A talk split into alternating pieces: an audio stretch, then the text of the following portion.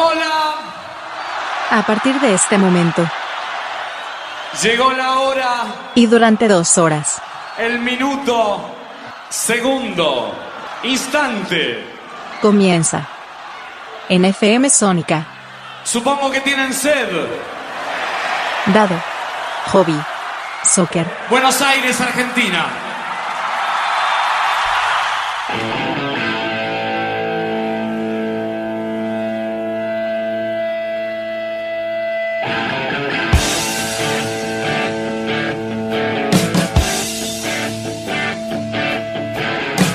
Tengan todos ustedes muy buenas jornadas. Estamos en la nueva emisión de Dedo Hobby Soccer, la número 96. 96, un año, un año, 1996. 1996, porque 1896 no, hijos, no estaba vivo yo. yo en 96 estaba en 1996, un año eh, que lo recuerdo por el secundario y demás, por esas cosas. Ya había terminado el secundario en realidad, pero bueno, lo recuerdo por eso. ¿Cómo les va? ¿Todo bien? Nueva emisión de Ado Hobby Soccer, como les decía, la número 96. Hoy miércoles, y hago el cálculo rápidamente, 29 de marzo. La verdad que eh, bien, han pasado cosas en la semana interesantes y demás. Eh, por ahí algunas cosas que quiero, que estuve debate hoy a la mañana y me gustaría plantearlas en cuanto a lo que yo creo. Pero bueno, antes que nada vamos a vender un poco la radio también, alpd.com.ar, pueden ver la programación, pueden ver eh, los temas, pueden escuchar también en vivo la radio que está 24/7, con algunos programas, La Tempestad, A la Puerta del Delirio, eh, Dado Hobby Soccer y otros programas que van a ir cayendo paulatinamente porque caen eh, y los vamos a ir poniendo ahí eh, agregados en, en lo que es la programación. Hay algunos radioteatros de, de cuál es, si alguien recuerda cuál es, 96, me acuerdo de eso, 96, yo hacía un año empezaba a trabajar y una de las cosas que hacía, miren qué loco que me, me retaron, me cagaron a pedo por lo que voy a decir ahora, yo escuchaba, era muy fanático de cuál es, eh, de Pregolini, el programa de Pregolini, y escuchaba en, los auriculares, ponía un, un auricular y caminaba por la empresa, trabajaba en administración, no trabajaba atención al público. ¿eh? Administración, yo tenía el costado, que yo, iba y laburaba, iba, y- volvía. Entonces este un, día me viene el director y me dice, che, digo, sacate el auricular porque no queda bien. Hoy en día lo veo muy anacrónico decirle eso a la gente. Eh, tal vez queda mal, uno ya es más grande, uno tiene 47, en esa época yo tenía 20, 20 años, y yo lo veía como una, una locura. Es decir, ¿por qué no se saca la auricular si no estoy atendiendo gente? Pero bueno, tal vez sea porque yo era adolescente, porque, ya esté- porque estuviera pensando en que no afecta.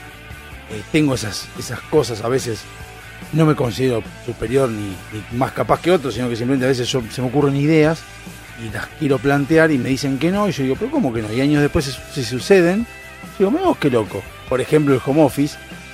El home office, cuando yo conozco el PC Anywhere, PC Anywhere es un programa parecido a TeamViewer, si no lo conocen a TeamViewer es para conectarse remotamente de máquina a máquina. Yo me acuerdo que lo conozco, el PC Anywhere. Y yo lo que decía era, si lo que yo estoy haciendo acá en la empresa administrativamente, que no atiendo al público, lo puedo hacer en mi casa. Yo podría un día a la semana quedarme en mi casa, conectarme a la máquina y laburar. No necesito estar sentado acá. Eh, incluso más, una vez me, han, me han apercibido, porque escuchate la que hice, ¿por qué me apercibieron? Porque yo me operé de hernia, hernia inguinal. Entonces me mandaron a mi casa. Y yo estaba aburrido, la verdad estaba aburrido en mi casa, y yo tenía instalado el, el PC Anywhere.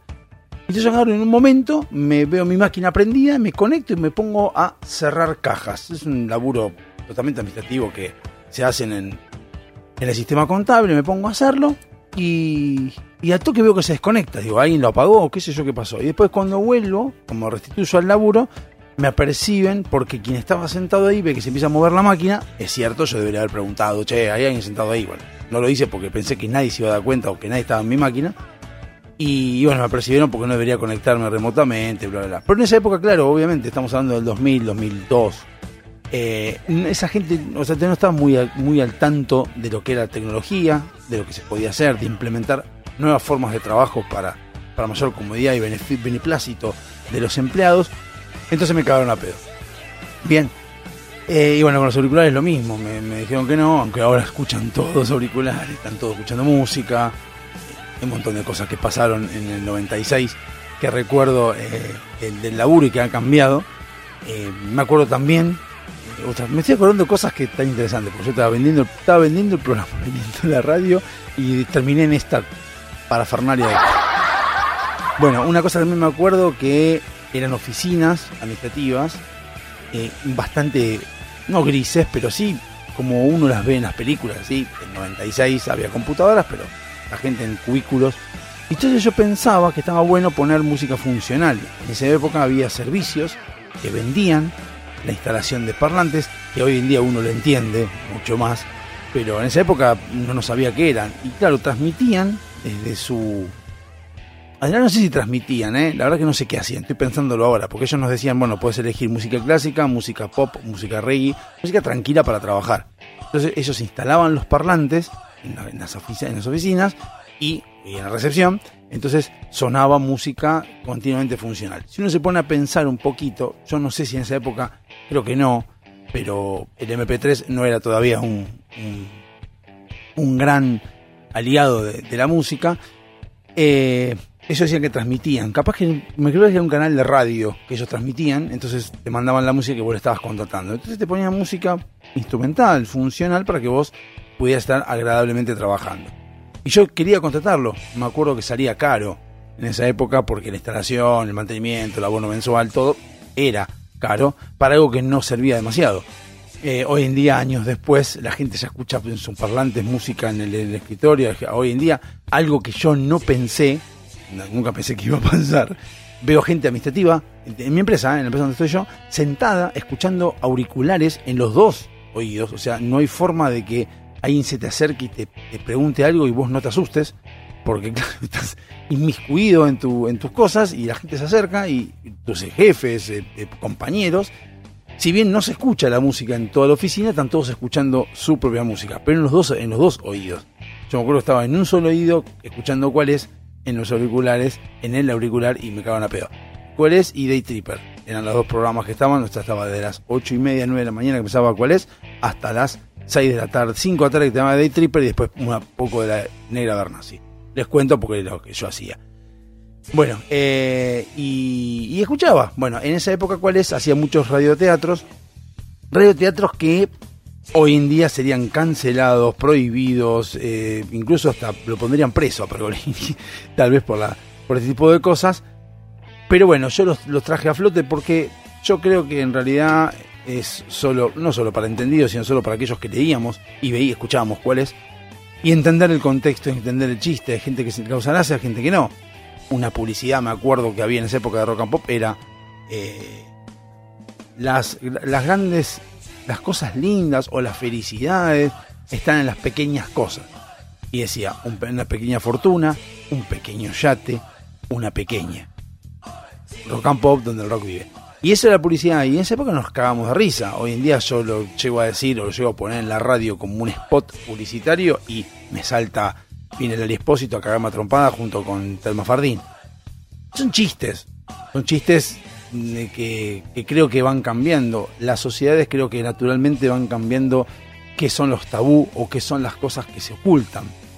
Eh, es un buen tema para hablar, pero vamos a hablar en el bloque que viene. Eh, pero bueno, el, tema es que me acuerdo en el 96 escuchar, escuchar eso y yo pensaba que era algo que tenía que hacerse porque me parecía que era algo grave. ¿Cuál era el problema de escuchar música en un, oído o en la radio y estar atento con el otro oído a lo que pasaba? Bueno, a veces sí, a veces no, pero uno estaba y hoy en día es peor porque están todos escuchando sobre auriculares de los dos oídos. Bueno, el tema es que pasamos en cuáles estos, estos radioteatros y están también en lpd.com.ar, pueden buscarlos ahí. No me acuerdo qué días están, la programación está, pueden buscarlos. Quien tenga nostalgia de escuchar esos radioteatros. Incluso hay otros programas también de 220. 220 era el programa que hacíamos nosotros antes de la Puerta del Delirio. Eh, uno de los programas con los cuales empezamos, eh, o empecé yo al menos, esta locura, esta hermosura de la radio, que la empecé allá por el 2 de octubre del 99. Ya lo conté mil veces, no lo voy a volver a contar cómo fue que empezó. Si alguien quiere saberlo, me lo avisa, pero no viene al caso. Y empecé a hacer el programa radio y ahí entendí que la radio es hermoso, la radio me sirvió muchísimo, eso es lo que muchas veces no lo digo.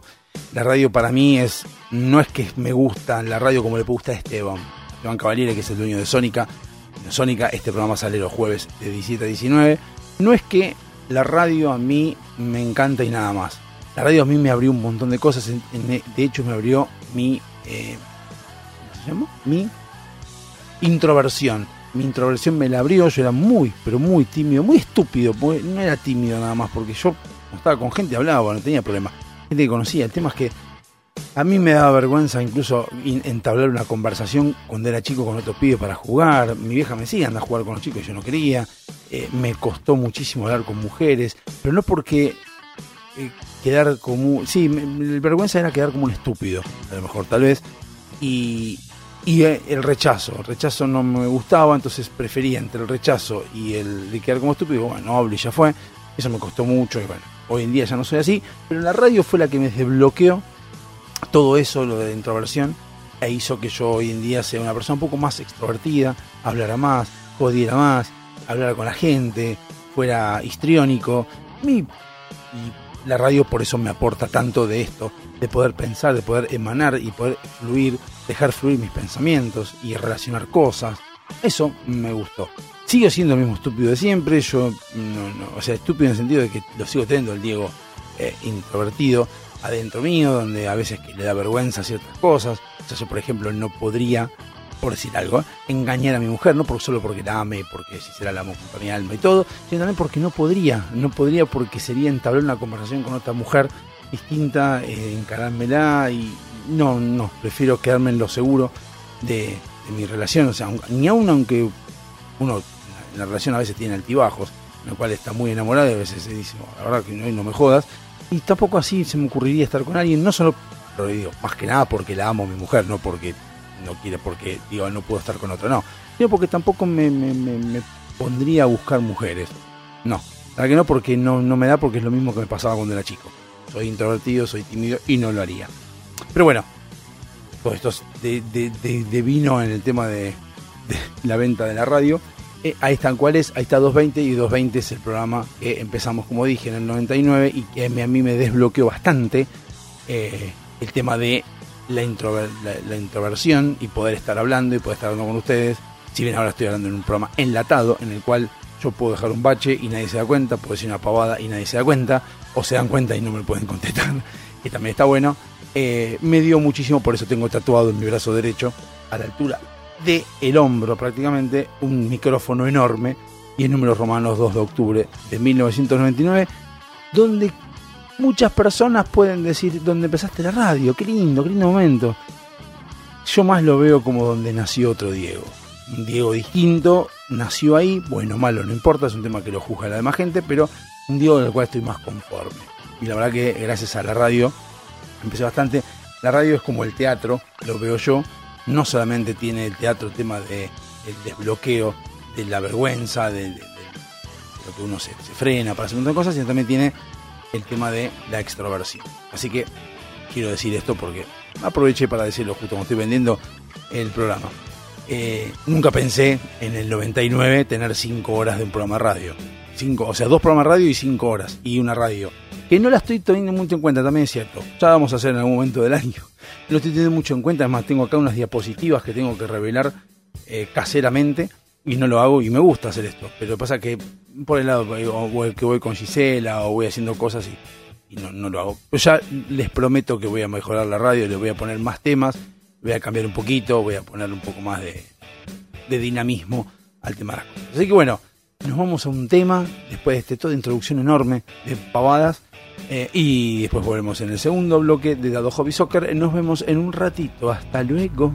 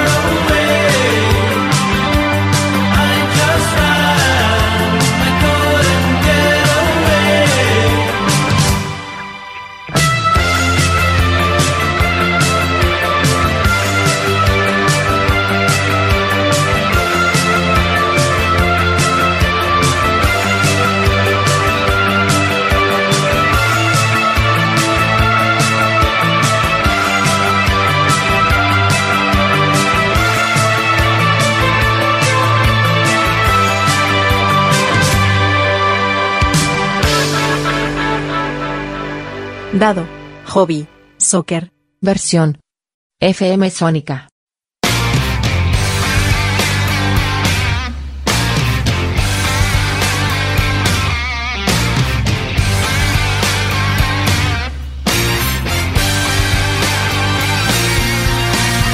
Segundo bloque de Dado Hobby Soccer.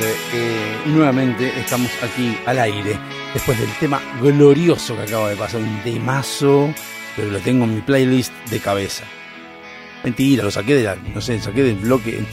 Si ustedes miran los temas que pongo, a veces, yo cuando empecé el programa este, aquel 21 de febrero de 2021, yo dije, eh, lo que voy a hacer, chiques, 21 de ah, no, nada. Me pensando en otra. Ahora, el 21 de febrero de 2021, dije, voy a poner temas que a mí me gustan, los temas que yo quiero que suenen, los temas que a mí me marcaron. Dije un montón de pavadas. Lo que pasa que obviamente, bien, debe haber muchos más temas que, pasaron. Yo soy una persona bastante mm, versátil en cuanto a la música y me gusta un montón de géneros, desde Luis Miguel, pasando por Slasher, pasando por Maiden, Sepultura, eh, Enrique Iglesias y Ricky Martin. O sea, hay un montón de estéreo, obviamente, pero hay un montón de, de cosas. Entonces, me acuerdo que dije eso y después con el tiempo me costaba un huevo buscar los que me gustan a mí y ponerlo y que tengan que ver con el género y demás. Entonces, ¿qué hago? Generalmente agarro los días que edito el programa, agarro un género en particular, puede ser reggae, puede ser rock, puede ser pop, lo que fuere, y agarro de esos temas, de esa carpeta que tengo de temas, agarro temas variados. O sea, el que, el que me venga a la mente, no sé ni cómo suenan. Lo que miro antes de ver cómo suenan es la duración.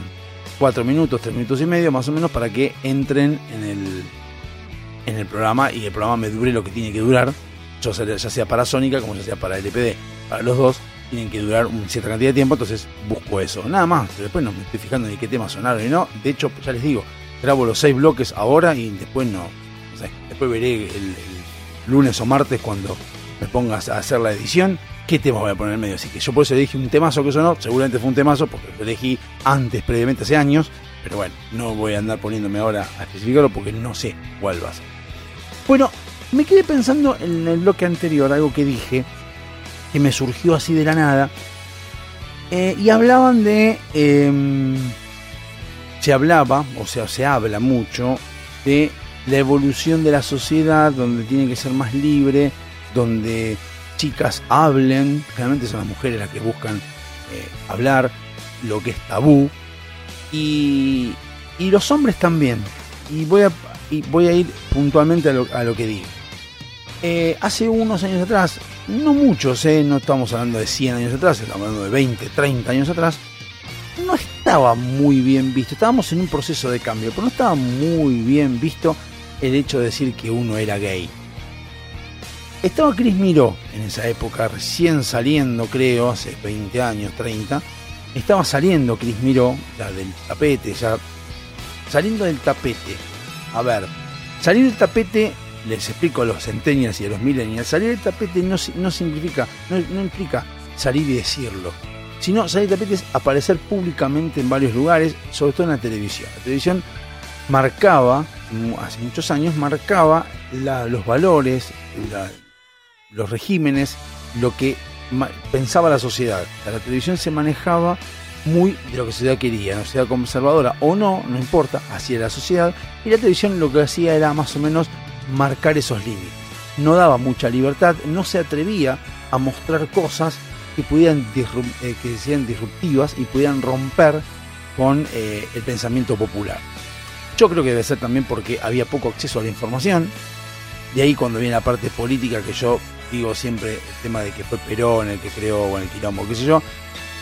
Y hoy mi lady habla de los 100 años atrás. El tema es que yo a toda esa gente le doy el atenuante de que la información le llegaba por dos medios, por tres medios, radio, radio diarios o, televisión, y no tenías forma de ver si lo que estaban diciendo era actual, no era actual. Hoy en día, hoy en día estamos viendo en 2023, a veces pasan noticias de hace una semana atrás y decís, "Eh, ya lo vi, lo vi en otro lado.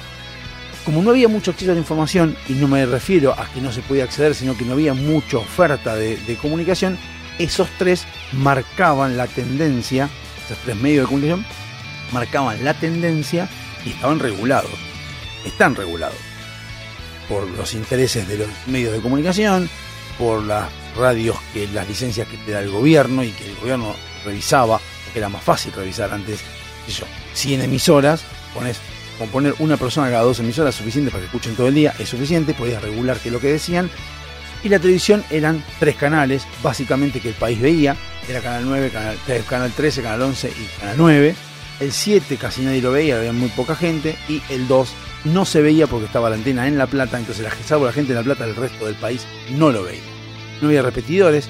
El que estaba en Santiago del Estero no podía ver Canal 13 porque no había repetidores de Canal, Canal 13, o sea, había sus canales locales.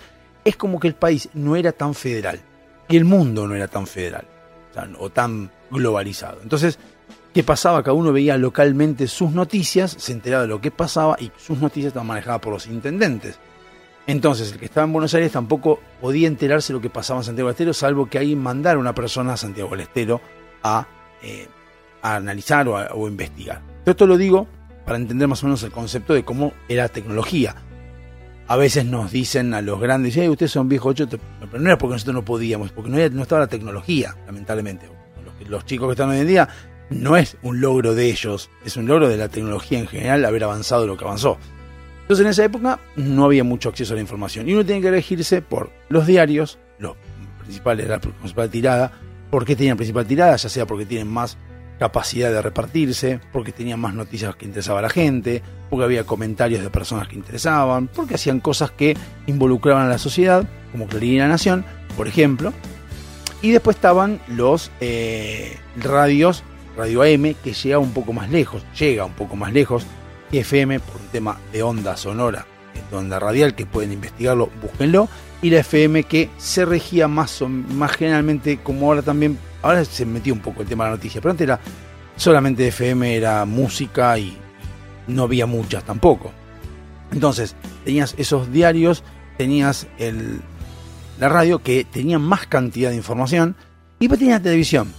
Que la televisión lo que hacía era dar programas que tenían que involucrar a toda la familia. O sea, había de telenovelas para las señoras de las 2 de la tarde, que es cuando el hombre generalmente iba a trabajar en esa época, la mujer se quedaba en la casa cuidando a los chicos, yendo a buscar al colegio.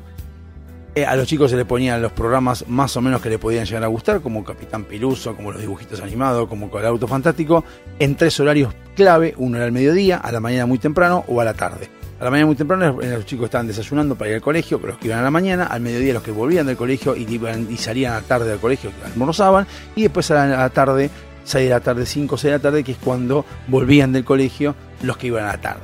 Y los de la mañana aprovechaban para ver. Los de la tarde tenían que para aprovechar dos veces dibujitos tenían que hacerse muy temprano, cosa que no iban a hacer, aunque podían estudiar. Estaba todo más o menos estructurado de esa manera. Entonces, lo que la televisión decía en ese momento era lo que la televisión marcaba como algo realista y es la única forma, era la única forma que nosotros podíamos acceder a información que no lo teníamos al alcance de la mano. Pero no estamos hablando de lo que pasaba en Irlanda, sino, por ejemplo, pasaba algo en Capital y como no solíamos ir a Capital porque el, tránsito, si bien había menos autos, no todos teníamos autos, éramos más jóvenes, no manejábamos, eh, teníamos otras obligaciones, no íbamos al centro, nos enteramos que, por ejemplo, en el centro habían remodelado el obelisco, lo habían pintado de naranja, por decir una boludez. Bueno, te enterabas ahí, te por televisión porque alguien, por un canal, mandaba a un, a un cronista y el cronista se encargaba de testificar, testimoniar, mejor dicho, todo lo que estaba pasando en el obelisco. Cuando uno veía que varios canales iban a un lugar es porque algo estaba pasando relativamente importante porque significaba que mucha gente le importaba. Si estaban los dos, Canal 13 y Canal 11, Canal 9, es porque había algo que la sociedad, la opinión pública estaba demandando saber. Así era como manejábamos nosotros. Entonces, la televisión marcaba y mostraba, en los, generalmente en ciertos programas, que ahora lo voy a nombrar, eh, alguna disrupción o algo distinto. ¿A qué programas me refiero? Por ejemplo, programas como Marcelo Tineri, los programas de entretenimientos, los programas cómicos, ¿Por qué? Existían dos, o vamos a, generalizar en tres tipos de programas. El noticiero, que marcaba la actualidad, las telenovelas, que lo que decían era, algo enlatado que vos veías, y los programas de entretenimiento. Programas de entretenimiento, noticieros, incluso los programas políticos. Entretenimiento era algo distinto que había que entretener a la gente. Entonces ahí sí tenés que hacer algo más que el noticiero. El noticiero no se puede mover más de la noticia, punto. Seriamente, y ahí se queda y cuente, cuenta y te relata y te opina de lo que pasa. Los programas enlatados vienen de otros países como México, Venezuela, de esos lugares venían telenovelas o las ficciones argentinas, que no veía muchos tampoco, pero venían de esa época, tampoco se movían porque hablaban de la, del, guion que tenían que leer, nada de otro mundo.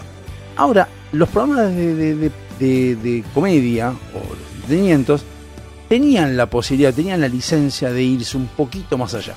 Podían romper algo más, romper alguna pared, mostrar cosas nuevas, porque si no uno se manejaba siempre la misma comicidad.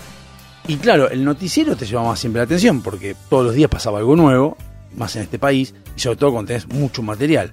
Los programas, este, eh, los otros son novelas que van cambiando el guion, pero las que lo miran o los que lo miran son personas que saben lo que va a pasar y más o menos les gusta, pero la comedia tenés que ir cambiándola, porque el mismo chiste, yo te cuento un chiste excelente, mejor chiste que escuchaste en tu vida durante tres, cuatro veces a la cuarta, a la quinta vez ya no te vas a reír más. Porque no te causa más gracia, porque se perdió el efecto. Entonces tenés que ir modificando y cambiando. Eso hacía que los programas de televisión tuvieran, de comicidad, tuvieran cierto avance o cierto cambio en la sociedad. Eh, no es lo mismo, no era, fue, lo mismo Marrón en el 96 que Olmedo en el 96. Las cosas fueron cambiando. Los Benvenuto, eh, y cosas que se ponían y se, atrevían los programas cómicos a avanzar un poquito más y a mostrar algo distinto que la sociedad decía, epa, me gustó. Por ejemplo, los programas de medianoche. El programa de medianoche como Tineri, que no había a las 12 de la noche, lo pusieron a Tineri. Busquen la historia. Pablo Molinari se las recomiendo, que Pablo Molinari hizo todo un análisis exhaustivo de eso. Tineri apareció a las 12 de la noche y Pergolini se encargó de competirle a Tineri, perdiendo siempre, pero competir, entonces de esa manera lo que hizo hacer ruido y que la gente entendiera y escuchara, decía, epa, hay programa a la medianoche, mira qué loco. Que era, es tiene medio cómico, el de, de Pergolini también, entonces tenías la posibilidad de elegir uno u el otro y los demás programas se comían de eso y tiraban ah, lo que pasa, que este se pelea. Entonces generaba un ruido a la gente que lo hacía mover. Los otros dos, el, la telenovela y la noticiera, son estáticos porque tienen eso mismo de siempre, no generan nada nuevo.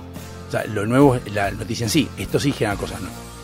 Eh, como pasó con, eh, no me acuerdo cómo se llama el programa de Ginsburg, que fue a la mañana, que a la mañana no había ningún programa de televisión a las 11 de la mañana. Y a las 11 de la mañana, Ginsburg se encargó de inaugurar a la mañana esos programas y uno ya los veía porque les gustaba a la mañana reír, reírse con cosas que eran locas, o sea, chicos que, que veían a la mañana, se cuidaba mucho el tema de los temas que se trataban para que sabían que los que iban al turno tarde podían estar viendo ese programa, mañanas informales.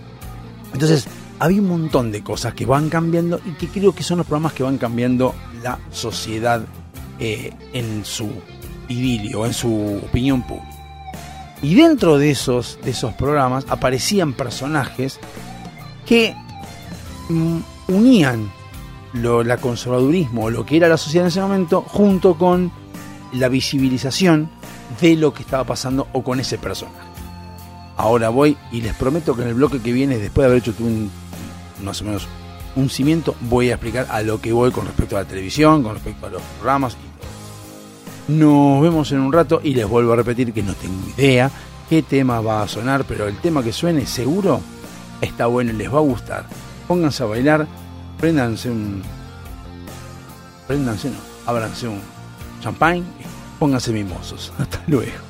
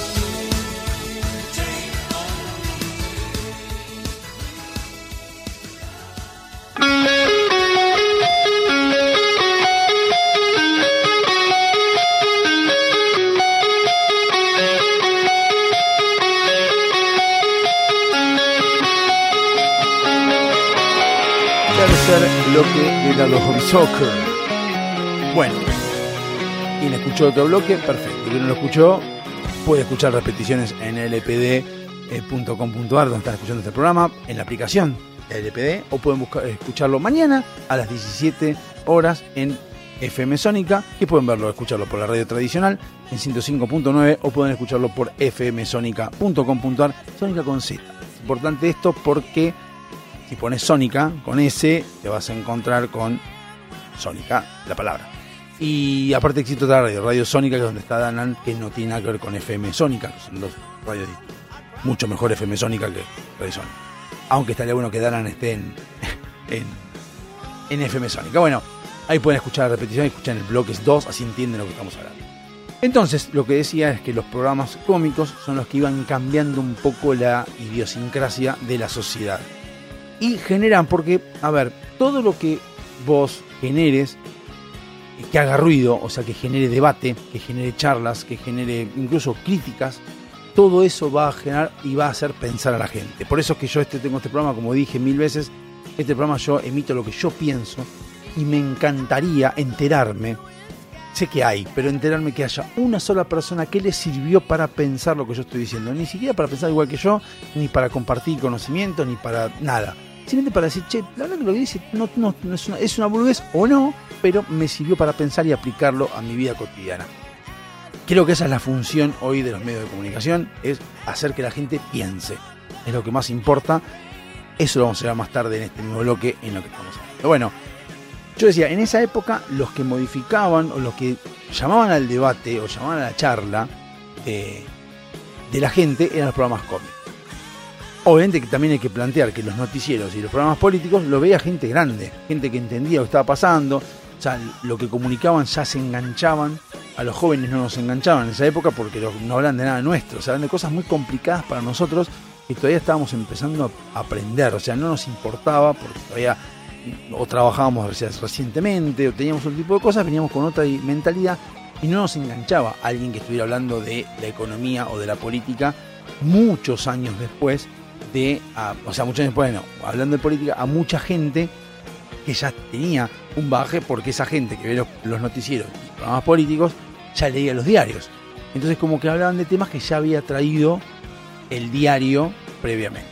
Unas cosas que hacía Pergolini, esto es un paréntesis, Pergolini hacía el programa CQC en el 97, 98, hacía CQC en televisión y mucha gente me decía, la verdad que yo lo veo a Pergolini y no me gusta porque hace un montón de cosas o hace cosas que no entiendo.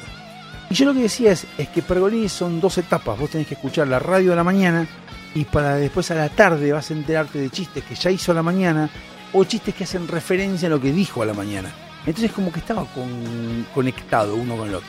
Si bien estaba en, mayormente separado la radio de la televisión, de CQC de cuál es, sí es cierto que hay muchas cosas que uno entendía lo que iban, entendía el humor, entendía lo que estaban haciendo porque estaba todo enganchado. Pero ¿qué pasa? Ahí nos enganchaban a nosotros porque éramos jóvenes y escuchamos a Pergolini en la mañana y a la tarde, a la noche a CQC. Porque había algo gracioso que nos llevaba. Bueno, lo que decía del personaje que trajeron que fue disruptivo fue Cris Miró. Cris Miró empezó a salir en los programas de televisión y ya empezó a programas de televisión grosos. O sea, ya llegó a la mesa de Mirta Legrand, en esa época era mucho más grande que ahora, porque no porque fuera excelente el programa, porque no me parece excelente, me parece muy buen programa, pero no me parece excelente, sino que no había competencia. No había competencia ni había otra cosa para ver, era lo que más veía la gente. Y ya poner un travesti en televisión era algo disruptivo. Mucha gente apagaba porque no le gustaba, porque no está acostumbrado al cambio, porque no le gusta cambiar. Y mucha gente que lo veía como, lo, como algo, mira vos qué loco. Cris Miró que luego fallece, fallece, fue la que abrió las puertas a Florencia de la B que avanzara. Ahora, tanto Cris Miró como Florencia de la B, Cris Miró era más seria que Florencia de la B. Florencia de la B empieza y se mete en los videomatch con el chiste de bardearse. O sea, le hablaban del tema del pene, le hablaban del tema de ser hombre, le hablaban del tema. El chiste se lo hacían siempre. La gente se reía. Entonces ahí, ¿qué hacías? Conocías a Flor de la B. Eso empezó a modificar el tema de de tanto ver a Florencia Árabe, no te cansabas o no te molestaba o te acostumbrabas a ver a un hombre vestido de mujer, que es un travesti. ¿Bien?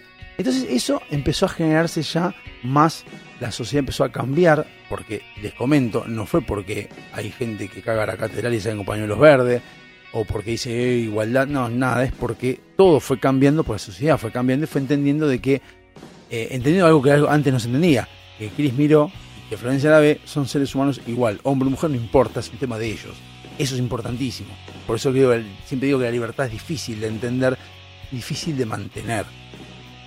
Vos tenés que entender que la libertad es donde empieza el derecho del otro, termina el tuyo. O sea, si el otro se quiere vestir de mujer, es un tema de él, a uno te está jodiendo en nada, pero a mí no me gusta, es un tema tuyo como no te guste. Eso hay que entenderlo. Eso empezó a cambiar y modificar la ideología o la idiosincrasia de la sociedad. Bien, eso fue lo que fue haciendo Crimiro. Entonces dejó de hacerse tabú de que el travesti eh, salía en televisión, se dejó de hacer tabú de decir en televisión que uno era gay, había mucha, mucha, había, hubo hasta hace poco, no hace mucho, gente que sabíamos que era gay, pero no lo decía al aire. Por ejemplo, uno Novarecio. Novarecio fue uno de los que dijo, soy gay y se siente muy bien y me parece excelente. Y entendemos de que antes el tabú era no lo digas porque sos gay, porque no sabes cómo reaccionar la gente.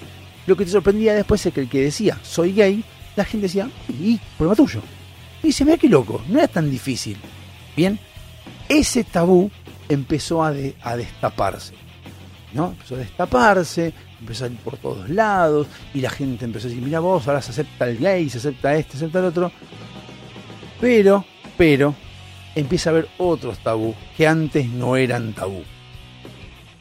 Por ejemplo, lo de el chiste, de cuál es, que empezó tu conversación, del tema de eh, las pequeñas felicidades son una, una pequeña fortuna, un pequeño yate, una pequeña.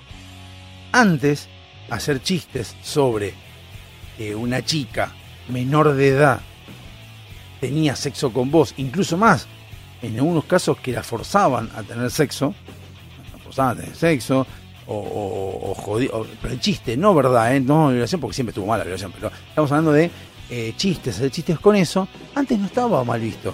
Y si ustedes ven a, mismo a, a, Almedo, al rey de la comedia argentina, él dice la bebota, le habla, le habla como, y, y ¿cómo se llama? No quiero estar esperando porque ya me va a salir la actriz, eh, hacía, hablaba como nena.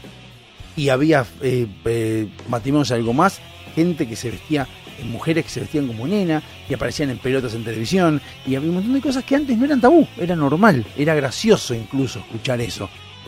Con el tiempo se fue desbloqueando el tema del tabú con el tema de homosexualidad, pero se empezó a hacer cada vez más tabú el tema de las, de las nenas, no de las nenas, sino de la excitación del hombre de la, por la mujer vestida de nena o de colegial o lo que fuera. La pregunta que yo quisiera hacer y que me gustaría hacer es, ¿ustedes se piensan que la sociedad no sigue siendo igual que antes? Lo único que hizo, lo único que hizo fue dejar de hacer chistes con respecto a eso. Ahora, sigue habiendo gente que se excita con colegialas, sigue habiendo gente que se excita con, con con las nenas. Pasa que en esa época parece que era más peligroso, porque en esa época como estaba incluso más el que tiene temitas, problemas con respecto al abuso de menores. Y yo, a ver, siempre digo lo mismo, digo, no, no, no me parece, no, no lo veo mal al que es pedófilo. Y quiero aclarar esto, pedófilo me refiero al que le gusta, al que siente atracción por los chicos. Es un tema de él, puramente de él. Mientras no levante una sola visión, vista, nada con respecto a un chico, haga lo que quiera. Si quiere tocar viendo chicos, un tema de él. Me chupa un huevo, porque a mí no me afecta ni al chico tampoco. Ahora, ¿Querés tocar ante un chico? Te recago trompada. ¿Querés tocar a un chico? Te cago, de reconta cago trompada. Ese es otro tema. Estamos hablando de exclusivamente de la definición de pedofilia. Pura y exclusivamente. El otro es abuso de menores, eh, violación, acoso, lo que fuera. Ese es otro tema. Ese puede ser menores o mayores, no importa que seas menor de edad. Es un agravante, pero sigue siendo mal que una chica de 25 años le digas cosas en la calle, la abuses, la acoses, bueno, la violes, obviamente. Es lo mismo, exactamente igual es exactamente igual de mal. Chico grande. El chico es peor porque por el tema de la inocencia y lo que la ley dice, pero el, grande también está mal. En esa época no estaba mal. Y vos decís, imagínate la situación, diciendo, las grandes felicidades están en una chica, en una pequeña fortuna, en un pequeño yate, en una pequeña. Entonces vos te imaginas a un viejo en un yate con mucha plata y una piba de 16 años. Y esa época estaba bien. O sea, o al menos era gracioso, o al menos estaba... Y no está bien, está igual de mal que ahora. El tema es que ahora se empezó a hacer tabú eso. Y es difícil sacarlo a la luz Pero sí me parece que estaría bueno, para mí, plantearlo desde el punto de vista de eh, la atrocidad del abuso de menores, la atrocidad de la violación, la violación, la atrocidad del acoso. Eh, el acoso callejero o el acoso de lo que fuere, ¿eh? no importa. A mí no me importa si sos chico o grande. Me parece que está mal igual en cualquier aspecto. Pero sí empezar a entender que la pedofilia existe. Existe la pedofilia. Existe personas que se sienten eh, atraídos por chicos, ya sea mujer u hombre. Da lo mismo. Es cierto que si vos te enterás que la persona tiene ese tipo de preferencias, como el chico es más vulnerable, debieras tener un ojo encima de él. Eso es obvio y controlarlo. Bien, pero hay hombres y mujeres. Porque estas dos hijas de puta que mataron a, a Lucio, estas dos tenían ese tipo de problemas.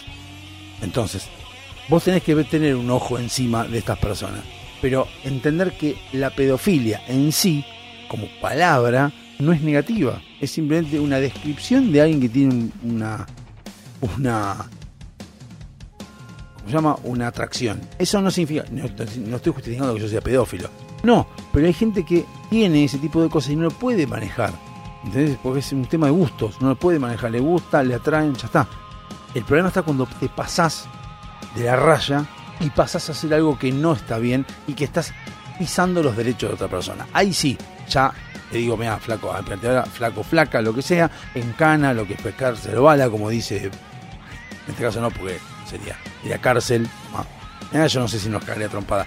Pero bueno, es un tema ya personal. Pero cárcel porque está mal el abuso, el acoso, eh, la violación, obviamente, de cualquier tipo de edad. Entonces, uno ahí puede llegar a, a, plantearlo. Pero sí es cierto que ahora se empezó a hacer tabú el tema de la pedofilia. O sea, decir pedófilo está mal. Y en todo caso, por ejemplo, se está dando lo de Marcelo Coraz ahora, de la red de pedofilia o red de menores. Yo lo que digo es, no es red de pedofilia, o sea, o sea, bueno, sí, sería red pedofilia, pero no está mal que haya pedófilos, gente que le gusten los chicos. No, lo que está mal es haber, haber eh, filmado chicos, haber tratado con... Eso está mal, eso es lo que hay que entender que está mal. Eso es lo que no hay que hacer. Es lo que hay que castigar y matar y hacer lo que sea. O sea, pero la pedofilia como palabra, sacar la negatividad y saber que existe. Existe la pedofilia, como existe el travesti. Ahora, el travesti, que acosa a otro hombre, sigue siendo un acosador. No importa que sea travesti, me chupo huevo que sea travesti, un tema de él que sea travesti. Además que no tienes por qué cercenar los derechos del otro. Entonces, eso que yo empecé a entender y esos chistes que están en los programas de cuáles hace 30 años atrás son los que generan un poco de discordia, un poco de, debate y es que por ahí los escuchan hoy en día y dicen, che, no, pero está mal que diga que, por ejemplo, el profesor, el profesor de piano se quiso voltear a, su alumna de 15 años. Es que en esa época no estaba mal visto. Está mal, y claro que está mal, pero aunque tuviera 15, 20 o 40 años la, alumna, también sigue estando igual de mal. El, menor lo que tiene es un agravante, pero está de movida mal. Mal y debe ser castigado.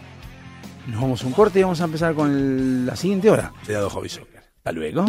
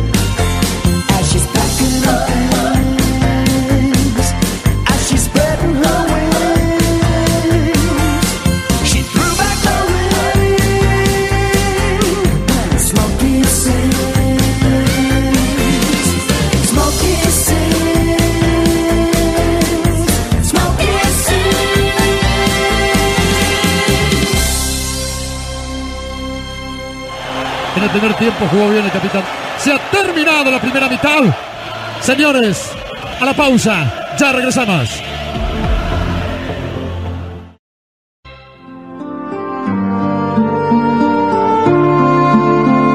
Mientras tanto, aquí, en la gran ciudad, una nueva hora comienza.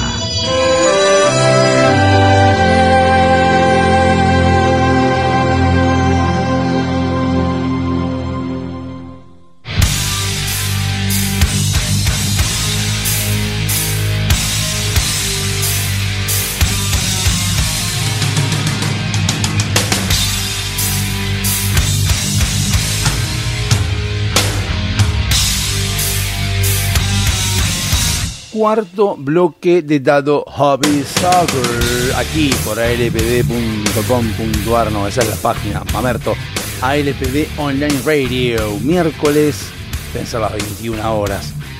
El tema de cuando uno programa la radio, vaya uno a saber si se hubo un problema, se cortó la luz o lo que fuera en algunos servidores, o se modificó la hora. Si hago algunos ruidos acá es porque me gusta hablar de cuando estoy hablando de estos temas, me gusta arreglar cosas, cosas que tengo acá mal acomodadas, tengo diapositivas y las estoy acomodando justamente porque, eh, como voy a hablar desde memoria, no, no es algo que voy a estar leyendo ni nada por el estilo, ah, como hice antes, pero no es la opinión, porque acá es un tema distinto. No es lo mismo cuando uno está hablando de opinión desde el cerebro directamente, de lo que piensa, y largarlo, y ahí va, sino también cuando uno tiene que ir acomodando las ideas para una historia. Una historia, o al menos una eh, lo que leyó una vez y aprendió. Como dar un examen. Lo que cuando uno da un examen oral, siempre está bueno mantener las manos ocupadas en algo, justamente para... eh, también les ayuda a acordarse además.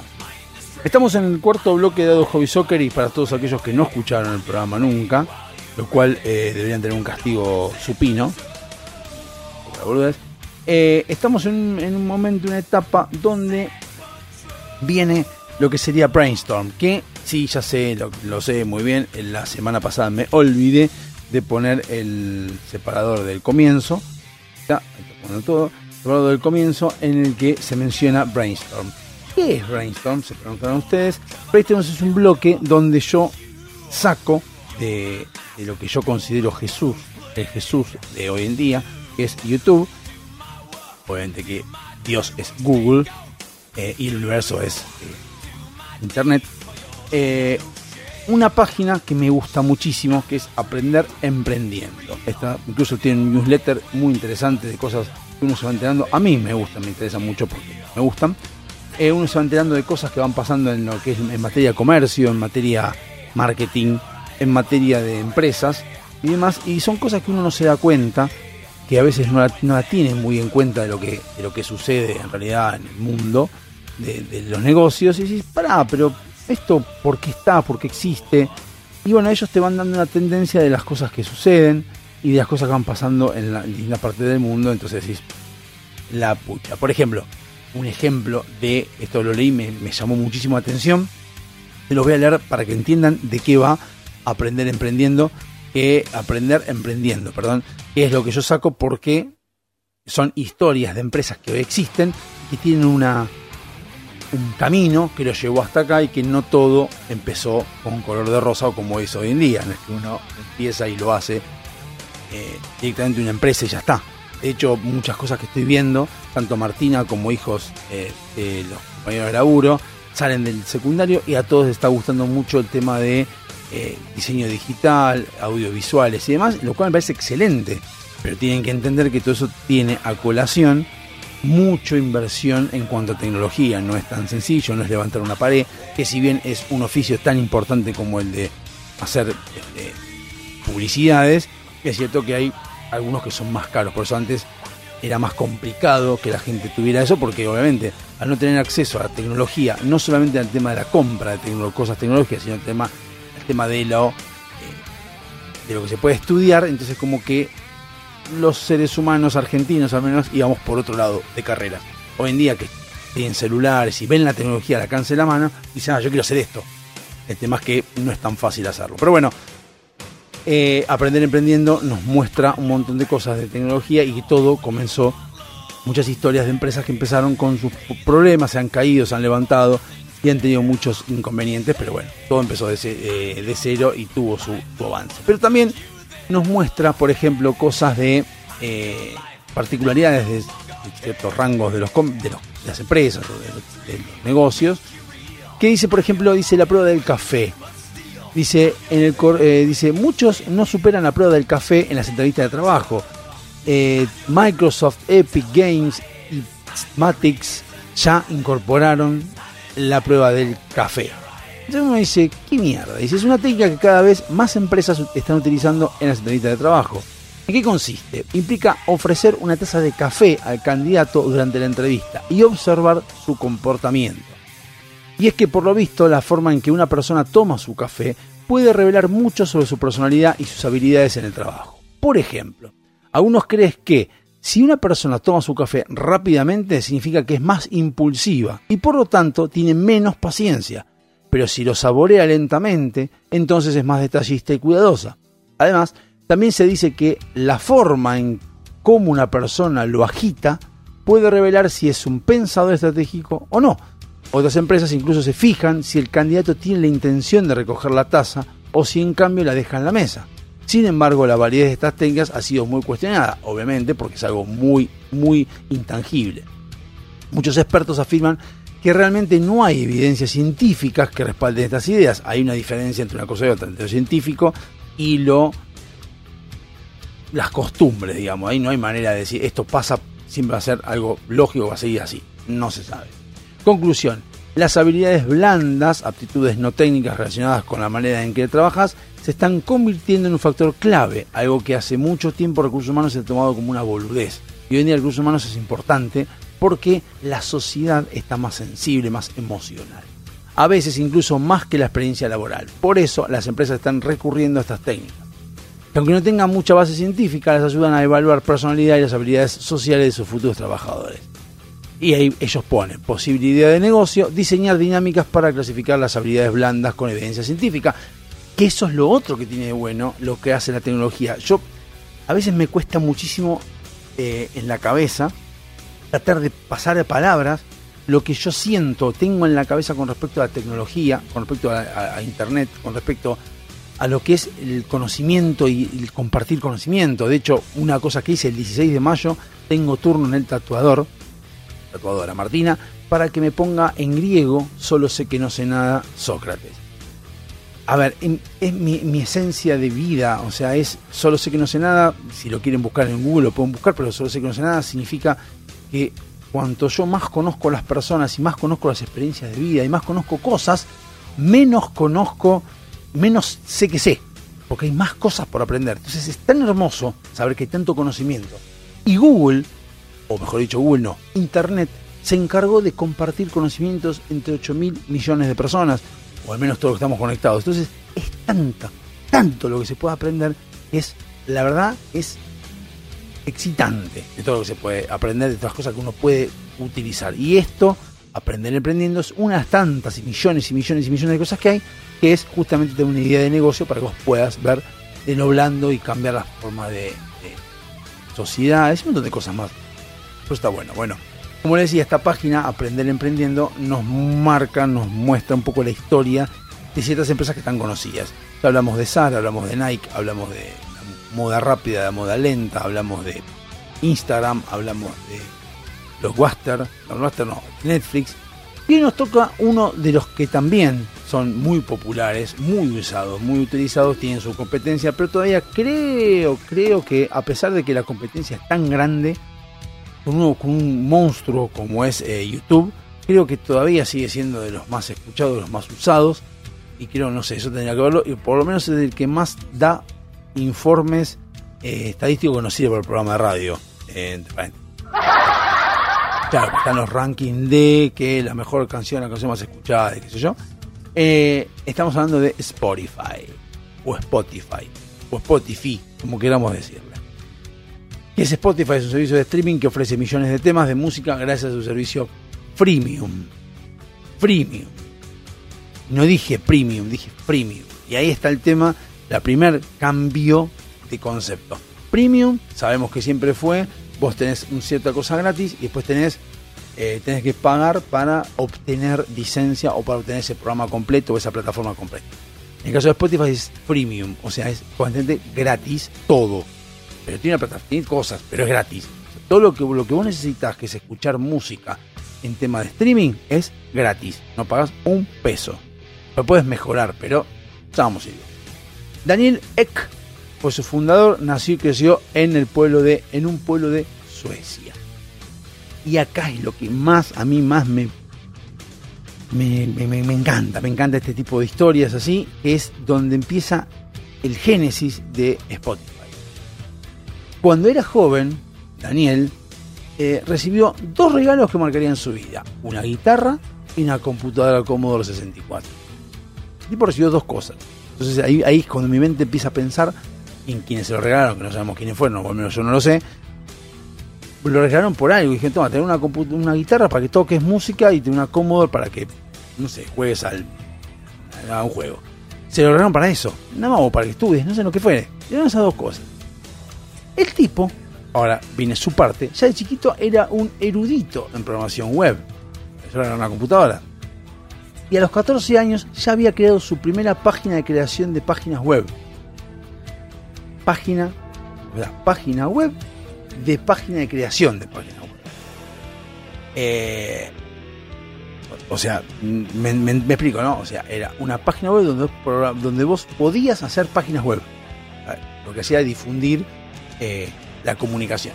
Incluso le dijo a algunos amigos que colaboraran, colaboraran con él. A los 16, dos años después, quiso trabajar en Google. Como era de, era de esperar, todos estaban trabajando en la empresa por excelencia. Eh, se veía preparado después de tantos años, pero Google lo le reyó y le dijo, mira, la verdad está todo bien, pibe, pero tenés 16 años, no tenés experiencia, no tenés título, tenés una mierda. O sea, "Ah, pero yo un montón. Sí, está bien, pero tenés 16 años, no te puedo contratar con 16 años. Entonces el tipo agarró, lejos de enojarse, lejos de enojarse y bloquearse, si me van a cagar todos, siguió con sus proyectos y muchos dieron beneficios. Incluso comenzó a ganar unos dividendos y ahorrar con los proyectos que estaba haciendo. Pequeños programitas, pequeñas aplicaciones. Eh, no sé si los smartphones eran tan, tan populares como ahora, pero sí el tipo empezó a tener algunos dividendos de sus proyectos. En- entró, en- empezó con ese tipo de cosas, la plata, y empezó a generar más experiencia, obviamente. A medida que uno va avanzando y va probando y va cayéndose, levantando, acertando y desacertando, empezó a tener más experiencia. Eh, en ese momento, mientras estaba probando y probó muchas cosas, dio en el clavo para poder explotar sus proyectos. Eh, creó Advertingo. A ver, ¿qué es Advertingo? Ustedes, quien sabe algo de inglés, pueden entender que Advertingo de advertise. Advertise es publicidad. ¿Qué es lo que inventó o qué es lo que crea él, que es Advertingo? Era simplemente marketing y publicidad por Internet. En una época donde Internet estaba surgiendo, no era tan popular, aunque les parezca mentira, estamos hablando del 2006, no era algo que Internet es como ahora, o sea, Internet era, sí, teníamos Internet, volvía por, teníamos Hotmail gratuito, eh, teníamos a Gmail, que estaba pues alta, me acuerdo cuando Gmail recién empezaba, te iba a dar un mail gratis, pero tenía que mandarte una autorización y te mandaba un código que no todos podíamos tener, una, cosa así como una avant premier teníamos de Google, eh, pero bueno, creó su mail, estaba creciendo, 2006 creció muy rápido Internet, ustedes no tienen ni idea de lo que creó la tecnología porque no lo vieron crecer, solo, solo pasó por delante nuestro. Entonces es complicado. En esa época, 2006, empezó a, a vender publicidad y marketing por Internet, lo cual obviamente fue mucho éxito, porque como Internet era incipiente, estaban haciendo, imagínense la cantidad de negocios que se empezaban a cerrar y, cómo llegaba a distintas partes del mundo tu publicidad por Internet. Vamos a ir a, un corte y luego continuamos con el quinto bloque de Hobby Soccer.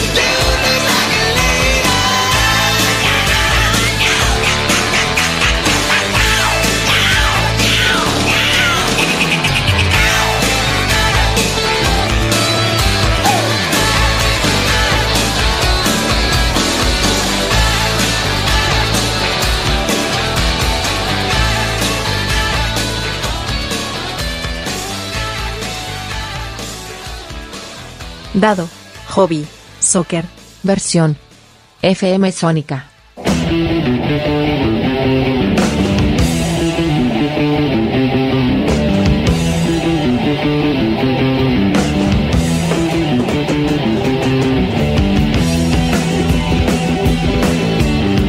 quinto bloque de lado soccer. Ahí estamos, estamos hablando en lo que es brainstorm de eh, Spotify. Habíamos hablado de Daniel Ek, que era un tipo que había recibido una guitarra y una computadora. El tipo era un erudito en la materia, quiso trabajar en Google, Google le dijo que no, es, lo cual le vino bien, que les han dicho que no, porque se fue abocando, no se, digamos, no se bloqueó, no se, no se limitó a Google, sino que siguió apostando a sus proyectos, fue creciendo, fue creciendo, hasta que creó Advertingo, que era publicidad por internet. En 2006, con 23 años, el amigo Daniel, o Daniel, vendió Advertingo a Trade Doubler, haciendo que el tipo, con tan solo 23 años, ya fuera millonario. O sea, acá a mí, yo me freno acá porque esto me, me- me fascina. Más allá de que el tipo había tenido la guitarra, que ya vamos a hablar de la guitarra, pero es la computadora, y que el tipo tenía su don, su habilidad de haber aprendido y de haber sido constante en seguir insistiendo en, en generar sus, propios contenidos o al menos sus propios programas, a pesar de todo eso, si bien todo eso estaba, eh, el tipo supo venderse, no se, no se bloqueó con, con- con Google, continuó y supo venderse y ya era millonario. Pero esto no se da porque la computadora o la guitarra tengan la suerte, sino porque él siguió siendo consistente y porque él puso su habilidad. Recuerdo la, gráfica, no tiene nada que ver, pero sí en el ejemplo, cuando Milley habla de, de la sociedad y dice, podemos poner una pelota de fútbol en el medio de la cancha y podemos llenar el estadio de River y hacer que la gente grite, grite, grite, grite y la pelota no se va a mover. Alguien la tiene que mover. Bueno, esto es lo mismo. Yo puedo poner la guitarra, puedo poner la computadora, la puedo dejar ahí y alguien tiene que usarla. O sea, el ser humano es el que realmente mueve las cosas del mundo, no es las cosas que mueven al ser humano. Entonces, eh, obviamente que Daniel, imagínate, 23 años, millonario, había logrado su éxito, ya era feliz, ya está. Había empezado de cero, era, era autodidacta porque no había estudiado en ningún lado y tenía éxito y era millonario. Hasta que se empezó a deprimir. ¿Por qué? Porque dijo, más o menos, más o menos como si fuera lo de Google, dijo, ya está, ya vendí, soy millonario, disfruto de la plata. ¿Vieron cuando a veces, no sé si les pasa a ustedes, a mí me pasa por lo pronto, que yo digo, cuando llegue a ser jubilado, cuando ya no tenga que trabajar más en la plaza donde estoy, eh, ¿qué voy a hacer? Porque trabajar en un comercio, yo creo que voy a hacer radio, creo. Pero bueno, más eso, tengo que tener una actividad que sea eh, más tranquila o al menos ya tengo todo, ya trabajé, listo. Pero el descanso tiene que ser, no es descanso, dormir y nada más. O sea, uno quiere hacer cosas y estar activo. Bueno, a Daniel le pasaba lo mismo. Dijo, ya está, llegué, listo, soy millonario, tengo 23 años. O sea, me quedan como 60 años de vida todavía. ¿Qué mierda voy a hacer? ¿Disfrutar la plata y nada más? No. Empezó a entender que se había estancado, que se había quedado y necesitaba hacer cosas nuevas. Para, porque sí, para divertirse, no por plata. O sea, plata no necesitaba. Eh, entonces dijo, a ver, ¿qué puedo, qué, qué es lo que puedo, qué es lo que puedo, en dónde puedo incursionar? Ya que había vendido Albertingo, había, me estaba lleno de plata, ya tenía 3 años, tenía todas las chicas que quería, o chicos que quería, por no sé si chavos que o no, no importa. Eh, pero ya había logrado lo que quería, o sea, yo era un experto programador, le dije a Google que, que quería trabajar, Google me dijo que no, y dijo, ok, ya termina Google eh, publicitando, eh, o al menos utilizándome a mí, o mi programa, el programa que yo desarrollé, para publicitar en su plataforma. Perfecto, qué lindo. Pero yo quiero hacer más. Dijo, hasta ahí está todo bien, lo que yo quería hacer de, de programación, ya está bien. Pero tenía algo más, que también lo apasionaba al tipo, la música. ¿Se acuerdan de la guitarra regalada? La guitarra regalada había despertado en él el, amor por la música también. En esa época, Napster era lo único que había en el momento y los usuarios se pasaban archivos en MP3, pero sabemos que no era todo legal. De hecho, preguntarle a Metallica, donde Metallica sabe que no era legal y hizo la denuncia diciendo, che, muchacho, esto me están compartiendo la, música y no, no, no me están comprando los CDs. Algo que Metallica no vio, no es, no es que uno, uno lo critica, lo bardea a Metallica como un referente, pero lo, lo querían todos los artistas. Porque en esa época el mecanismo en el mundo era se paga al artista, el artista graba un CD, se le paga al artista, el artista se va y el CD lo vende a la discográfica y se reparte en todo lado del mundo. Así era la forma discográfica.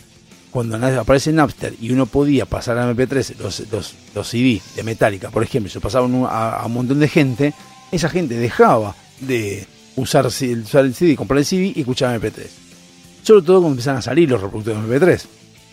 Millennials y Centennials, en el momento que salen los MP3, lo que se decía en, lo coloquial, en la jerga popular, era que los MP3 eran un backup de los CDs que teníamos originales en nuestras casas. Pongo las risas, porque corresponde las risas. O sea, pero bueno, obviamente eso es lo que decíamos nosotros porque es lo que teníamos que decir porque era ilegal tener MP3. Entonces, es como que no, podía. Y nos pasábamos todos, sabíamos que bajábamos MP3 de distintos lados o de programas como el P2P, que era Napster en ese momento. Entonces, eh, Daniel se dio cuenta de, Napster y dijo, la verdad que estaría bueno eh, replicar a Napster, pero algo que sea más legal. Yo esto de Napster así es como que es ilegal y yo y cosas ilegales no quiero hacer. Eh, para eso necesito tener un socio, porque yo solo no voy a poder hacerlo. Entonces se ofreció, eh, le ofreció el ser socio a Martin Lawrenson, que era el dueño de Trace Doubler, a quien le había Trace Doubler, a quien le había vendido Vertingo, eh, y que el tipo eh, estaba muy feliz, obviamente, porque le había vendido una empresa pujante, o sea, Tra- Trade, Trade Doubler no hizo nada del otro mundo, sino simplemente fue eh, comprado de Vertingo y er- era, ahora estaba lleno de plata Martín también.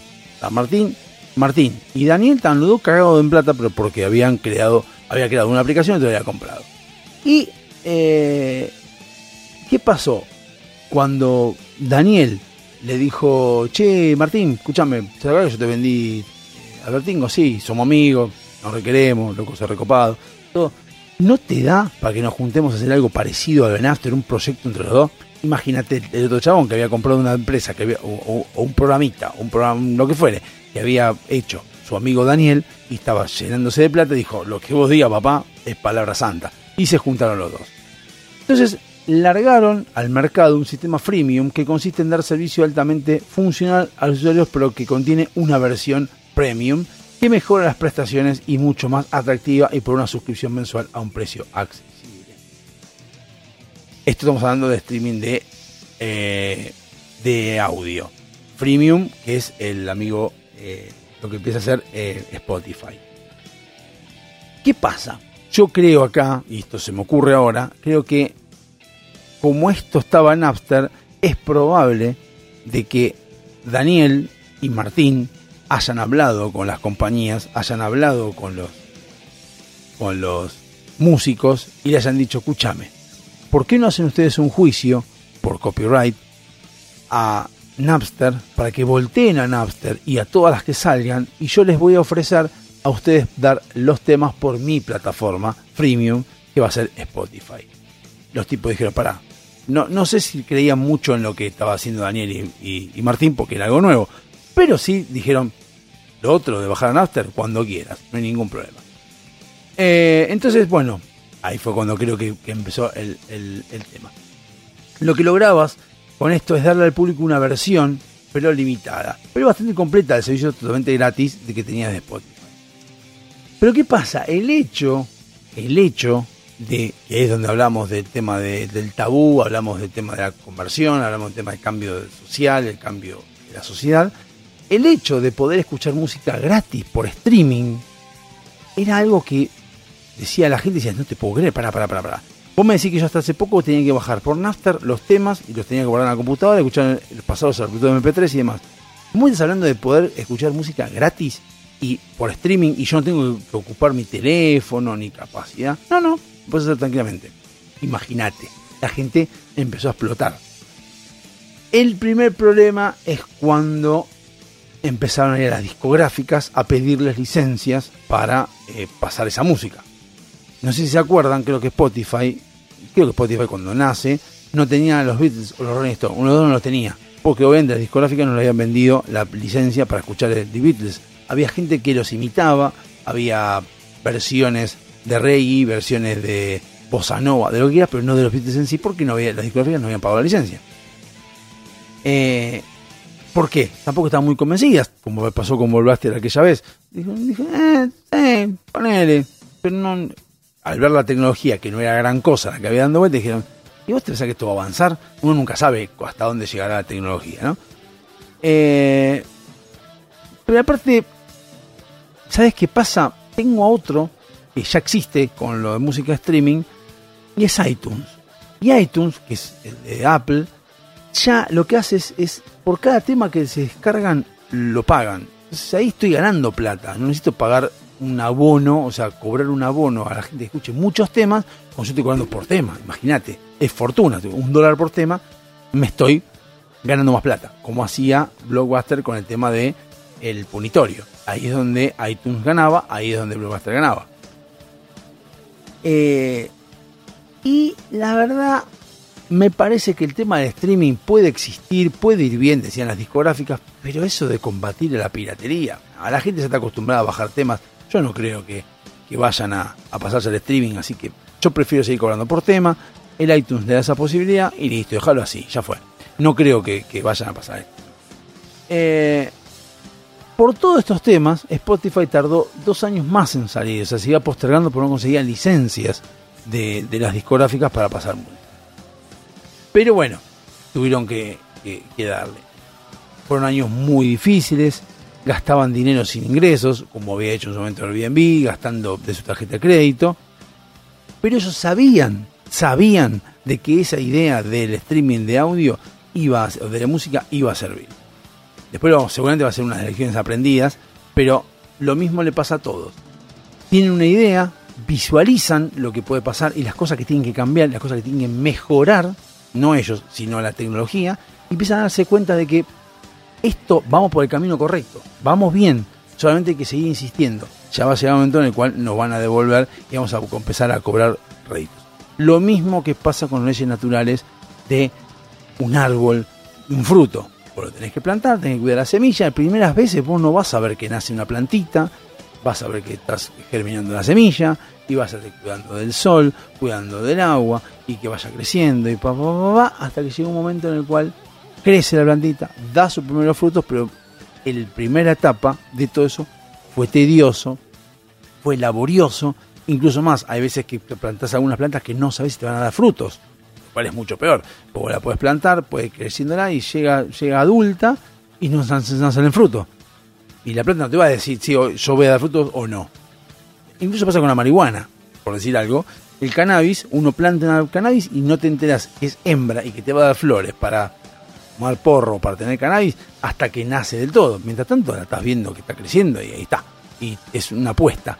Esto es lo mismo. Estos tipos sabían de que esto iba a crecer, que iba a estar bueno, pero el tema es saber si esto iba a funcionar o no, o si la tecnología los iba a acompañar y la gente los iba a acompañar y las discográficas a acompañar para cambiar la forma de escuchar música. Últimos segundos del quinto bloque de Hobby Soccer. Nos vemos en un rato en el último bloque de este programa número 96. Hasta luego.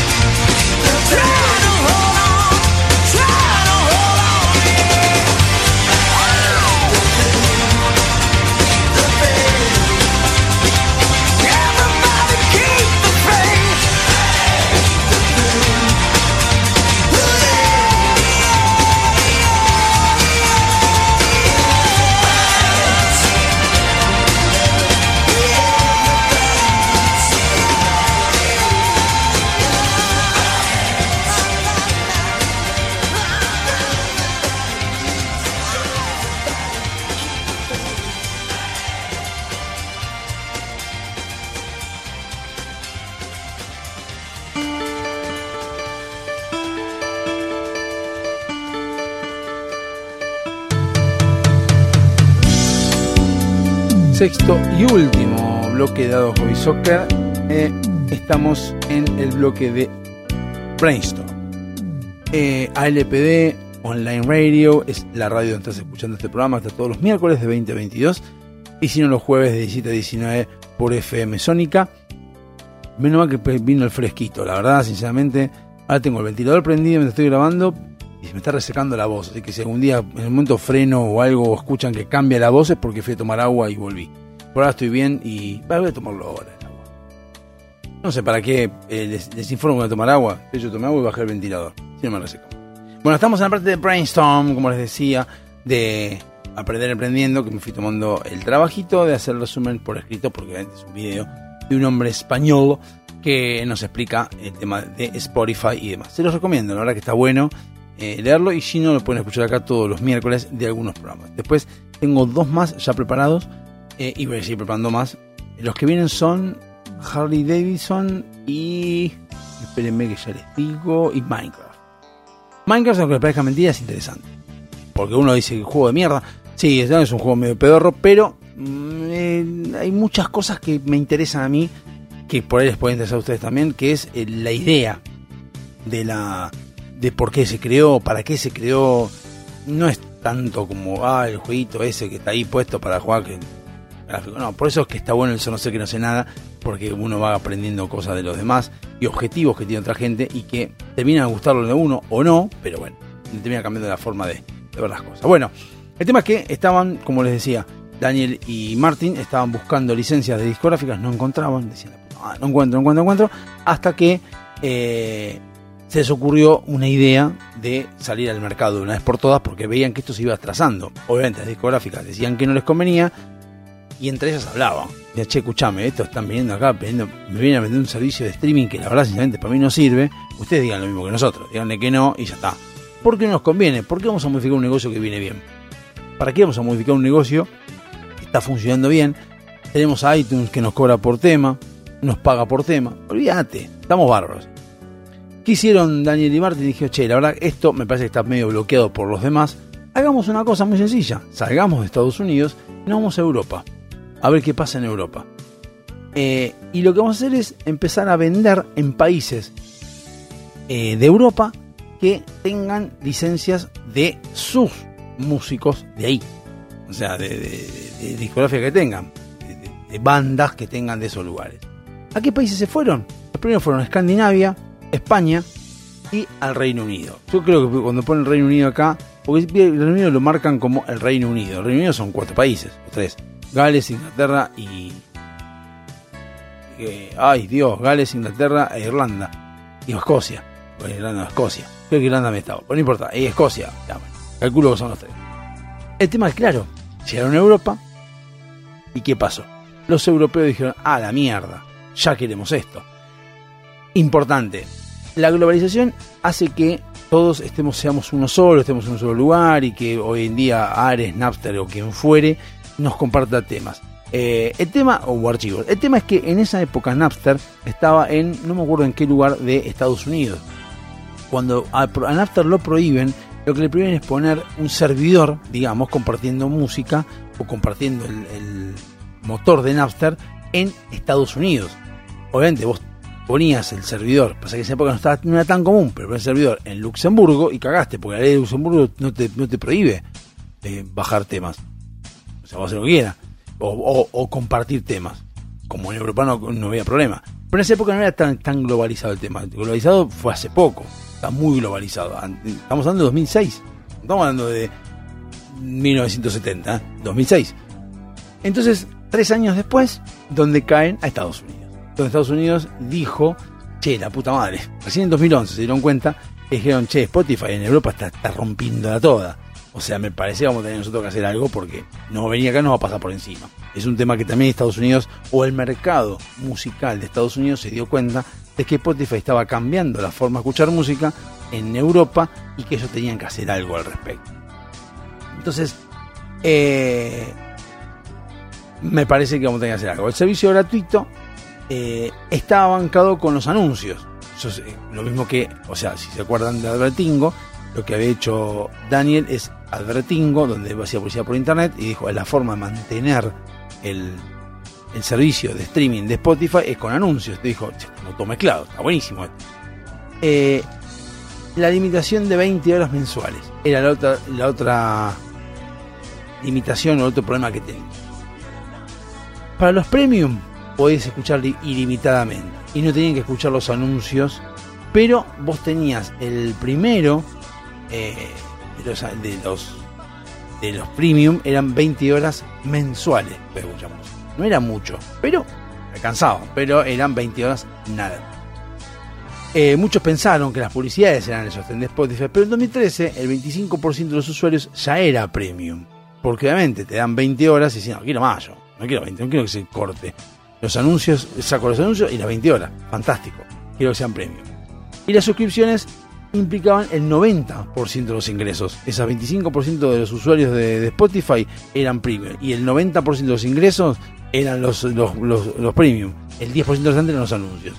Eh, o sea, de esa manera, lo que uno decía, pará, yo lógicamente escucho, escucho publicidades, veo que las publicidades son las que mantiene Spotify, es lo que vos pensabas. Cuando vos veías el mercado, o si llegabas a acceder a los números de Spotify, te das cuenta que no era así, en realidad eran los premium que se habían anotado. Eh, la idea del freemium es para que la gente conozca que existe un premium. Y de esa manera podían agarrar y acceder a, más, tiempo ilimitado de música y también a sin anuncios. Con el tiempo se dieron cuenta que para los, eh, los de las horas no era gran cosa y que la verdad que lo estás obligando al tipo a escuchar 20 horas y si a mí no me preocupa, a mí no me afecta en nada, ¿por qué no sacamos a la mierda las 20 horas y ya fue? Dejamos que el freemium siga habiendo pero con anuncios, algo que les moleste que son los anuncios. Entonces quisieron los gratuitos, agarraron y dijeron, che, loco, sacale las 20 horas. Cualquiera pensaría, bueno, entonces sacaste las 20 horas de limitado, los anuncios, si hasta, si hasta hace poco escuchabas 20 horas con anuncios, ¿qué te hace pensar de que si me sacase las 20 horas voy a seguir, voy a pasar al premium? ¿Qué hicieron? Empezaron a poner ofertas, empezaron a poner descuentos, modalidades de pago. Y che, mira, hay formas de pagar, 12 meses. Claro, en vez de pagar de una sola vez mensualmente, digo, mira, por 12 meses tenés un 50% de descuento, por ejemplo. Pagar, pagar 2 dólares, pagas 1 dólar, pagas 12 dólares y tenés todo un año completo de, de Spotify. Por ejemplo. Y si pará, si yo pago 2, si pagas 2 dólares por mes, son 6 meses. Lo mismo que pagarías un año. Ah, listo, vamos. 12 dólares no es mucho. Pum, a la mierda. Y lo que hicieron fue, no solamente hacer que los premium pasaran a premium, sino que además mejoraron premium. Pusieron más temas, mejoraron la calidad del sonido, le pusieron más este, playlists y demás, que más o menos compró, compró la idea que tenía Netflix en aquella época de las películas que vos alquilabas o que vos veías, o los géneros que vos veías, después te sugiriera que podías ver mal parecido. ¿Qué hizo Spotify? Agarró la personalización, que es escuchar las listas y todo que puedas también escuchar gente que te comparta otra, otra lista con su música y compartir lo que tiene que ver con la música. Eh, te va diciendo, estás trabajando y si escuchás música, por ejemplo, heavy metal, y bueno, yo te pongo una playlist de esto, de música para trabajar, una playlist para, para heavy metal, otra para románticos, otro si tenés que poner, viene gente a tu casa y es fiesta, otra para fiesta, fiesta latina. Entonces ellos van agrupando de acuerdo a géneros, lo mismo que hizo Netflix con las películas. Entonces, cada vez más, tú dices, epa, me está gustando cada vez más. Eh, hasta 2017, 2017, 140 millones eran los usuarios y 50 millones eran premium. Son 8 mil millones de euros que ingresaban mensualmente, no, mensualmente por año calculo que sería, de, de los usuarios. Eh, fue la primera red social que pudo ofrecer música por streaming de esta manera. Fue la primera fue Spotify, fue el primer Netflix, digamos, de la música. Lo que tiene de bueno esto, de las lecciones aprendidas, bueno, que acá no están, pero no importa, la vamos a mencionar. Eh, lo que tiene de bueno es que, claro, uno puede agarrar y compartir música, y no solamente ahora compartir, esto por 2017, pero hoy en 2023, no solamente podemos agarrar y escuchar música de canciones que ya se produjeron en su momento en las compañías o lo que fuere, sino que también además podemos agarrar y presentar nuestra propia música. Levantarla, pagarla a Spotify y compartir nuestra música. Ustedes pueden buscar en, esa plataforma, van a encontrar muchos artistas nuevos, eh, incluso más los artistas hoy en día, ya los reconocidos, graban sus temas y los presentan en Spotify. Este, esta Bizarrap y, y Shakira lo presentaron por Spotify. O sea, no es más como antes que iban a MTV o iban a, a Match Music y, o, presentaban el disco en las discográficas y presentaban. No, ponen Spotify y está el tema nada más. Escuchas el tema, después escuchas el disco. Ya no se sabe que hay discos. Por ejemplo, me ha pasado que gracias a Spotify, eh, muy poca gente de los jóvenes, ¿no? No de los grandes, de los jóvenes saben que existen dos versiones de Don't Cry. Nadie sabe. Muy pocos saben que hay dos versiones de Don't Cry, de Guns N' Roses, una de New Solution 1 y otra de New Solution 2, que la música es exactamente igual, lo que cambia es la letra, y nadie sabe por qué, la historia es otro tema, pero nadie sabe porque obviamente no se ven mucho los álbumes. Eh, YouTube Premium también está muy bueno, YouTube Music está muy bueno, pero no se ven los álbumes. Nadie busca álbumes. Ahora buscamos listados, buscamos temas, a escuchar eh, La Oreja Van Gogh y pongo La Oreja Van Gogh y pongo aleatorio para que suenen todos los temas de distintos álbumes y no me importa dónde salieron. Esto Spotify está haciendo que cambie también el tema de la venta de CDs, de la venta de álbumes, porque yo creo que no va a faltar mucho para que si todo sigue así, si no se modifica con algo nuevo, eh, no haya algo centralizado. O sea, también es cierto que uno no sabe, por ejemplo, en el caso de Oreja Gogh, digo porque me acuerdo de Oreja Gogh, cuándo se fue eh, Amaya Montero y cuándo vino Leire Martínez, y cuándo fue el cambio, uno escucha la voz y dice, pero ¿por qué escucho la voz con una, después con otra? De, más o menos es referencial para saber cuándo, de qué fecha es el tema, para saber más o menos qué música hacían en su época. Hay como otro análisis que se puede hacer a partir de la música. Ahora se puede leer, puedes buscar la oreja de Van Gogh y vas a encontrar cuándo fue que se fue uno, cuándo fue el otro, para si quieres saber la historia de la, banda. Pero antes con la música y con los álbumes, sabías, este álbum vino antes, sabemos que Guns N' vino LP, después vino Live, después vino Pedido de Destrucción, después vino Live mezclado con LP de Live Like Suicide, después vino Solution 1 y 2, después vino Spaghetti Incident y después, muchísimos años después, vino Chinese Democracy. Pero bueno, eso lo sabemos porque vimos la historia, pero el que pone Spotify, Guns N' Roses, ponga aleatorio, no entendés por qué te suena un tema de Lies y después te suena un tema de Chinese Democracy que no tiene nada que ver con la música. Después esto no es Guns N' Roses, sí es Guns N' Roses, pero cambia alguna cosa que vos podés llegar a entender. Bueno, pero Spotify se encargó de esto y creo que va a seguir cambiando al punto donde ya van a desaparecer los CDs. No tiene mucho sentido. Aún la gente sigue comprando CDs, sigue comprando vinilos, pero ya no queda mucho más de eso, salvo por un tema de nostalgia. Bueno, esto fue la historia de Spotify. Eh, ya lo fui diciendo, historias aprendidas en el medio, que es justamente seguir dando adelante y seguir invirtiendo y seguir chocando con la pared y seguir probando alternativas hasta encontrar por dónde salir si vos estás seguro de tu idea. Nos vemos el miércoles que viene. Busquen la libertad, buscan ser libres. Eh, sí, jugó la selección. Importó.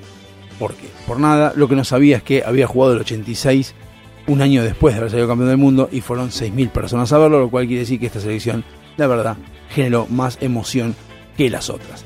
Nos estamos viendo el miércoles que viene. Sean libres, busquen la libertad y busquen siempre no joder al otro. Es lo único que les pido. Nos vemos el miércoles que viene. Chao.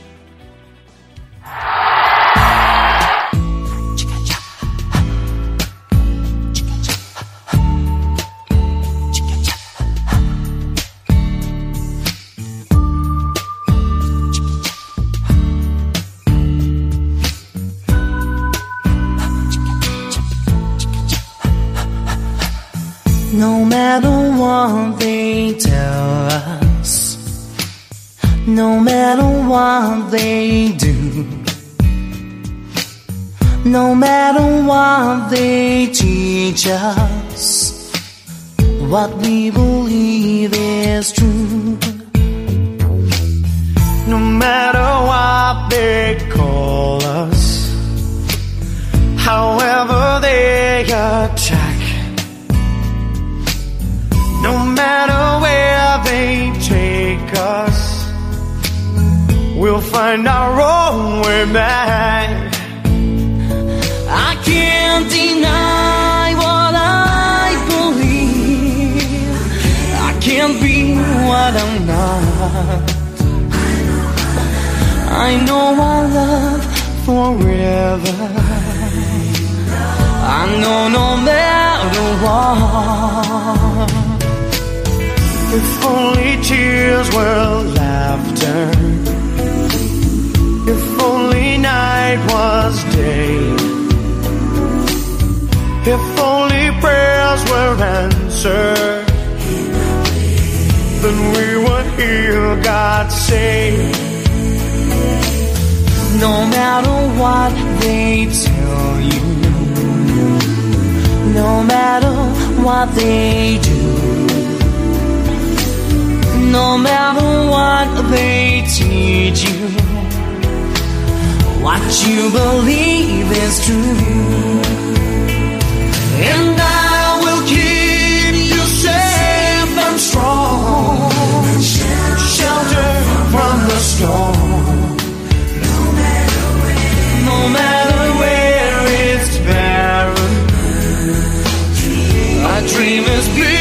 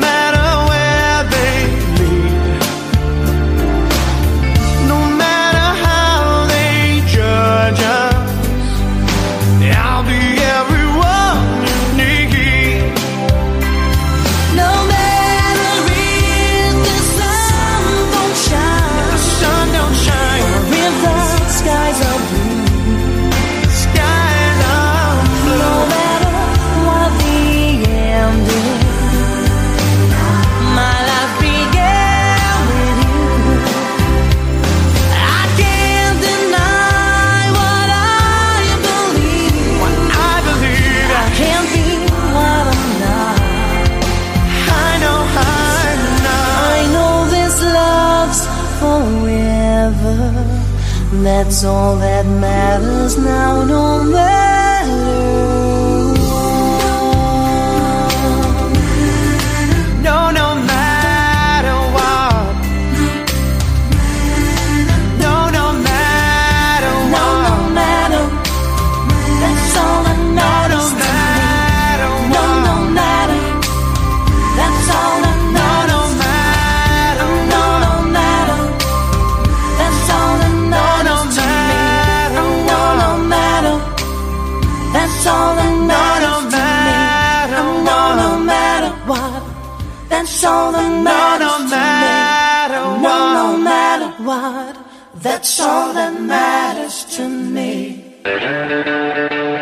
Gracias a todos por haber estado del otro lado.